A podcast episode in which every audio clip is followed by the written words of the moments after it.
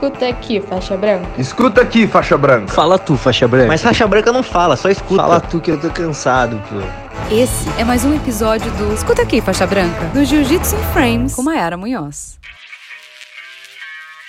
Fala galera, como estamos? Chegamos a mais uma edição do Escuta Aqui Faixa Branca e no episódio de hoje vamos falar sobre faixa preta de novo. E quem vai falar sobre a faixa preta dessa vez é a Bianca Basílio. Para quem acompanhou a série sobre faixas coloridas, a Bia Basílio foi a minha convidada para falar sobre faixa roxa. Então, se você ainda não ouviu ou não assistiu, vai lá no canal do YouTube Jiu-Jitsu em Frames que o vídeo está disponível na íntegra ou alguns episódios para trás aqui no podcast também tem o nosso papo na íntegra. Então, fiquem com Bia Basílio falando sobre a faixa preta dela. E ah, se você quiser assistir em forma de vídeo, esse episódio também está disponível lá no YouTube. Até a próxima! Ô Bia, agora eu quero falar sobre a sua faixa preta. Eu lembro, inclusive, para quem não assistiu, quando que a gente fez a entrevista? Acho que foi 2017, né? Quando a gente gravou pela primeira vez. Eu lembro que a gente gravou. Não, 2017 não, porque 2017 quando eu peguei a preta. Então, mas eu lembro que a gente gravou e aí, quando eu fui editar, eu tive que mudar tudo, porque eu tava falando. So... A gente falou muito sobre, tipo assim, as suas expectativas pra faixa preta. E quando eu tava editando, você pegou a preta. Aí eu falei, puta, vou ter que mudar Ah, tudo. Verdade. Então, foi em 2017. Então, eu te entrevistei de marrom e quando eu publiquei, você tava de preta. Foi muito rápido. Então, quem não assistiu, volta lá no canal e assiste, porque tem uma entrevista com a Bia. É, acho que são cinco episódios que a gente fez, ficou muito legal. Foi, E foram gente- cinco episódios, foram cinco foi muito episódios. legal. Foi demais. Cada episódio um mais legal que o outro. E dá pra resumir bastante, assim, tudo que eu vivi. Achei que foi bem legal. Então, eu Você tem amo. um trabalho incrível, Mai. Ai, obrigada. Não, eu amo, assim, foi uma das coisas que, tipo, eu lembro até que eu tinha perdido a entrevista e depois eu fui te pedir pra gravar tudo de novo, que deu um problema no meu HD, enfim. Mas foi demais, assim. E então, pra quem ainda não conhece a história da Bia, que eu acho meio difícil, vai lá, volta, que logo quando ela pegou a faixa preta, no finalzinho da marrom, a gente tem essa entrevista. E eu lembro que você tava super na expectativa, né? Tipo, ah, dizem os meus professores que eu estou perto. E aí, de repente, você pegou a faixa preta. E eu lembro que no seu discurso, você, você falou uma coisa assim, tipo, gente, eu não consigo nem chorar, eu só consigo rir. Você lembra o que você sentiu naquele momento? Meu, eu. Ah, eu não sei, assim, até. É uma conquista muito grande, né? Porque é uma coisa que eu ensino a os atletas que estão chegando agora, a galera que está treinando aqui com a gente, por exemplo. Eu sempre falo para eles assim que eles precisam saber onde eles querem chegar, né? Porque isso é uma coisa é uma das coisas mais importantes que a gente tem na nossa vida, é você saber onde você quer chegar. Você falar que você quer ser campeão é muito vago, porque você pode ser campeão de qualquer coisa. Então, assim, é, não é eu quero ser campeão, eu quero ser campeão do quê? Quando? Quando? Quando? É- é- essa é a pergunta que eu tenho que fazer. E quando eu peguei a minha, minha faixa preta, é, pô, foi uma sur... assim, foi uma surpresa assim, né? Eu, eu já esperava a faixa preta, é, por todo o trabalho que eu vinha fazendo tal, me destacando nos campeonatos, e pô, sempre fui uma, uma aluna de exemplo. Então eu, eu, eu esperava isso. Mas, assim, é claro que é, é- é sempre, tipo, é uma emoção muito grande. Caramba, eu cheguei, é uma conquista de, tipo, eu cheguei até aqui. É incrível essa sensação, porque é missão cumprida, sabe? Você se sente, pô, eu concluí aquilo que eu decidi pra minha vida. E eu falo pra eles que quando eu era faixa azul, eu já fazia, eu tinha, eu sempre anotei as coisas, né? Planejamento assim de quais campeonatos que eu vou lutar no ano. Aí aparecendo mais campeonatos eu ia colocando no calendário. Tem, pô, tem seminário, tem tal evento aqui, tal evento ali, enfim. Eu sempre fui planejando tudo. E desde a minha faixa azul, eu fiz um planejamento da minha vida, assim, até chegar à faixa preta. Então eu sabia mais ou menos quando que eu ia pegar a faixa preta. Então, e eu ainda, além da faixa preta, eu comecei a fazer faculdade, né? E, e eu também tinha isso como uma meta na minha vida. Então foi tudo que, tipo, um muito perto do outro. Então logo que eu peguei a minha faixa preta, eu me formei em educação física também, e isso e eu tinha planejado para minha vida. Eu tinha falado, meu, mais ou menos em tantos anos, até os 21 anos, eu vou estar tá com a minha faixa preta, eu vou estar tá formada em educação física. E eu peguei até antes do meu planejamento, eu peguei com 20 anos a minha faixa preta. E, e um ano depois eu me formei em educação física. Então, assim, eu planejei, né? E as coisas deram certo. Trabalhei duro, é, eu sabia onde eu queria chegar. Então, você saber onde você quer chegar é muito, é muito importante. Se você não sabe onde você quer chegar, qualquer lugar serve. E será que qualquer lugar é lugar para você? Não, tipo, não é.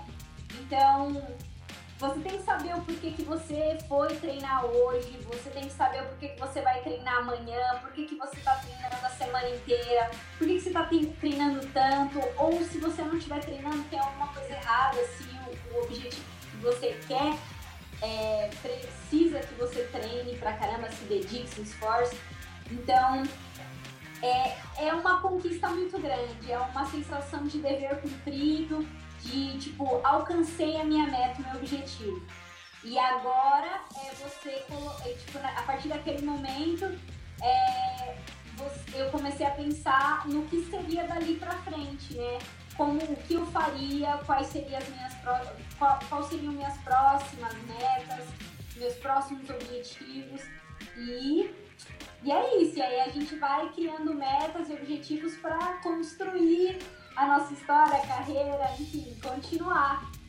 E eu vejo muita gente que chega na faixa preta e fala, putz, zerei o jogo, tipo, tô começando tudo de novo. Você sentiu isso também?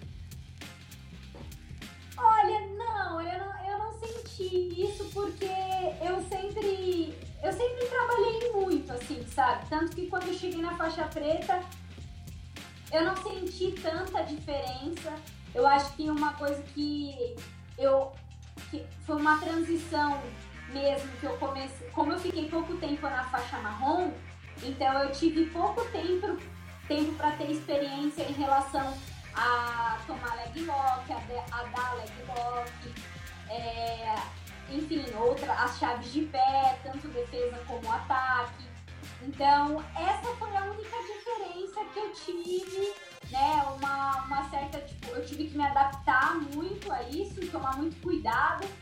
É, tomei várias leg lock e tive que sair no sufoco, porque tipo, você vai treinando, mas ainda você não tem tanta experiência. E aí você fica, caramba, meu, nossa, é, e aí, só que em relação a de jiu-jitsu, Mai, eu sempre fui uma pessoa que treinei muito. Eu sempre treinei muito. Eu lembro que na minha faixa azul, eu chegava a fazer seis treinos por dia. Meu e eu não Deus. sabia. Eu não sabia como eu, tipo, hoje, como eu conseguia fazer tudo aquilo. Porque era o dia inteiro. Eu saía da escola e ficava o dia inteiro no tatame, treinando o dia inteiro. Então eu sempre treinei muito. Então eu sempre me achei muito confiante, muito boa tecnicamente para trocar jiu-jitsu mesmo, em qualquer situação, mesmo estando por cima quanto por baixo.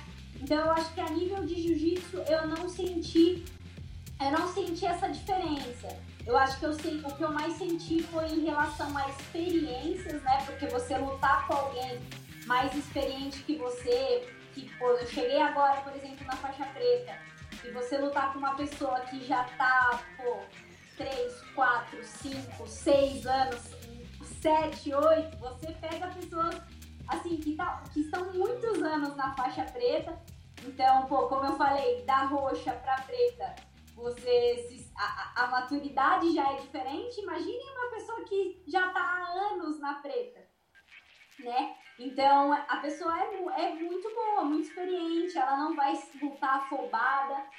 E eu acho que no começo da minha faixa preta, eu acho que uma das coisas que mais me atrapalharam foi isso de querer, de e direto. Como que fala aquela. aquela. aquele ditado que é ir direto ao bote? É. Ah, é tipo. Ah, é tipo meio que direto ao ponto, assim, mais ou menos. É, é tipo isso. Vai, meu, você vai, você vai gana, você vai com muita vontade, você uhum. vai, sabe, às vezes até que de qualquer jeito lutar assim, sabe? Tipo, mano, não, eu vou. Eu vou fazer qualquer coisa aqui, às vezes, sabe? E aí você perde, tipo, você, caramba, não, calma, mas olha, a pessoa foi tão calma lutando comigo, ela me pegou no meu erro, e aí você vai vendo que a pessoa, ela tá dessa, tipo, ela é muito mais experiente. Sim. E aí eu acho que é, essa é a coisa mais difícil de você lidar na faixa preta.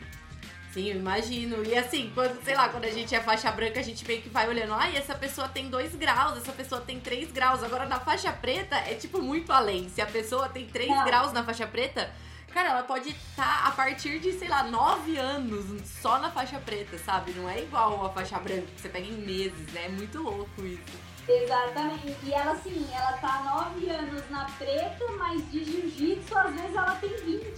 Sim, Olha eu... que louco isso. E você já chegou a lutar com alguém que você olhava assim quando você era menos graduada ou quando você começou e aí você falou assim: Meu Deus, eu não acredito que eu tô lutando contra essa mulher? Meu, olha, eu já lutei contra a Bia Mesquita, né? Que é uma menina que quando eu era faixa colorida, eu já via ela lutar nos DVD da academia. Eu já vi ela já, se eu não me engano, eu acho que ela já era preta nessa época e ela ela estava lutando um pan-americano. A gente tem um DVD que passava lá na academia de um pan-americano e ela, pô, tava lá lutando já nas finais, sendo campeã e tal. A Michelle Nicolini é outra que já tava na faixa preta, meu, miliano também. E eu assistia as meninas e eu ficava falando, caramba, meu, nossa, um dia eu quero estar tá ali, meu, um dia eu quero eu quero alcançar isso também. E, e eu sempre falo, meu, não, mas eu quero, mas eu quero ser melhor, eu quero ser melhor. E, então por isso que eu sempre treinei muito, porque eu sempre acreditei que eu poderia chegar ali, eu poderia ser bem sucedida no que, naquilo que eu fosse fazer. Porque eu aprendi desde pequena, meu pai sempre me ensinou que se pô, é isso que você escolheu para sua vida, então vai lá e dá o seu melhor. Vai lá e seja melhor naquilo que você escolheu para você. Então eu sempre me dediquei muito para alcançar aquilo que eu, que eu colocava como meta. Então eu já eu lutei com essas meninas. É, gosto, meu, eu gosto muito da Gabi, da Gabi Garcia. Era uma mulher, meu, tipo, eu, antes eu não conhecia muito ela, como eu falei, eu. A gente é imaturo, né? A gente nas outras faixas é imaturo, vê todo mundo como rival, vê todo mundo como adversário, tipo, ah, não, não quero, não quero nem falar que sua visão, né? assim. Mas aí quando, conforme você vai vai crescendo, vai evoluindo, vai graduando, você vai amadurecendo. E assim, ela é uma mulher que eu vejo que ela passou por tantas dificuldades, né, tanta, de, de aceitação, por exemplo, no jiu-jitsu, e ela é, eu vejo que ela é a número um, assim, porque independente, independente de categoria, ela vai lá e prova. Se não, se não fosse. Pô, independente, ela vai. Independente de que ela é pesada ou não, eu acho que ela vai lá, luta e ganha né? Ela vai lá e dá o melhor, ela é campeã. E eu sei, como eu falei, eu sempre gostei muito de lutar absoluto. Então, a Tayane é uma, uma menina muito grande, forte, boa de jiu-jitsu. A gente teve muitas lutas, né? E eu acho que eu gostaria de ter essa experiência de lutar um dia com a Gabi, porque a Gabi é uma. Pô, é, ela é a melhor e ela, pô, ela é um desafio muito grande, assim, né? E e eu, e eu acho isso muito louco, né? Porque a gente, pô, eu gosto muito dela, ela é uma inspiração, porque eu vejo a Gabi também, desde criança eu vejo ela lutar. Então, pô, seria muito legal também, eu nunca lutei com ela, Mas das meninas que eu sempre acompanhava e via, assim, foi, é a, a Espírita, a Michelle Nicolini, eram meninas que, que eu acompanhava e aí acabei lutando com elas. Sim, isso é muito louco, esse lance de absoluto, porque realmente você é muito pequena e eu lembro, tipo assim, da, da luta que você fez com a Tayane, que você, nossa, você foi com tudo pra quedar e aí acabou não conseguindo botar pra baixo, né? De fato, você acabou não estabilizando. E todo mundo ficou tipo, meu Deus, olha o que essa menina tá fazendo. Tipo, você não tem medo nenhum, meu. Você se joga mesmo, tá no absoluto. Tem gente que, sei lá, às vezes se poupa pra não se machucar, né? Principalmente quando é muito Aham. leve e tal. E você se joga mesmo. É, eu, é porque, eu, sei lá, eu acho que eu sempre treinei com pessoas leves e também com pessoas pesadas. Então eu acho que, sei lá, eu tava preparada pra isso, né, na hora do campeonato. E eu, é, eu não acho errado as pessoas que se, se guardam, né, pra categoria, porque, pô, elas estão em busca de um objetivo, elas são muito profissionais, estão ali para aquele objetivo. É, e eu também quero, pro, quero pros dois, assim. Só que eu gosto dos dois, então se, pô, se eu tiver a oportunidade de lutar os dois e ser campeã dos dois, pô, legal.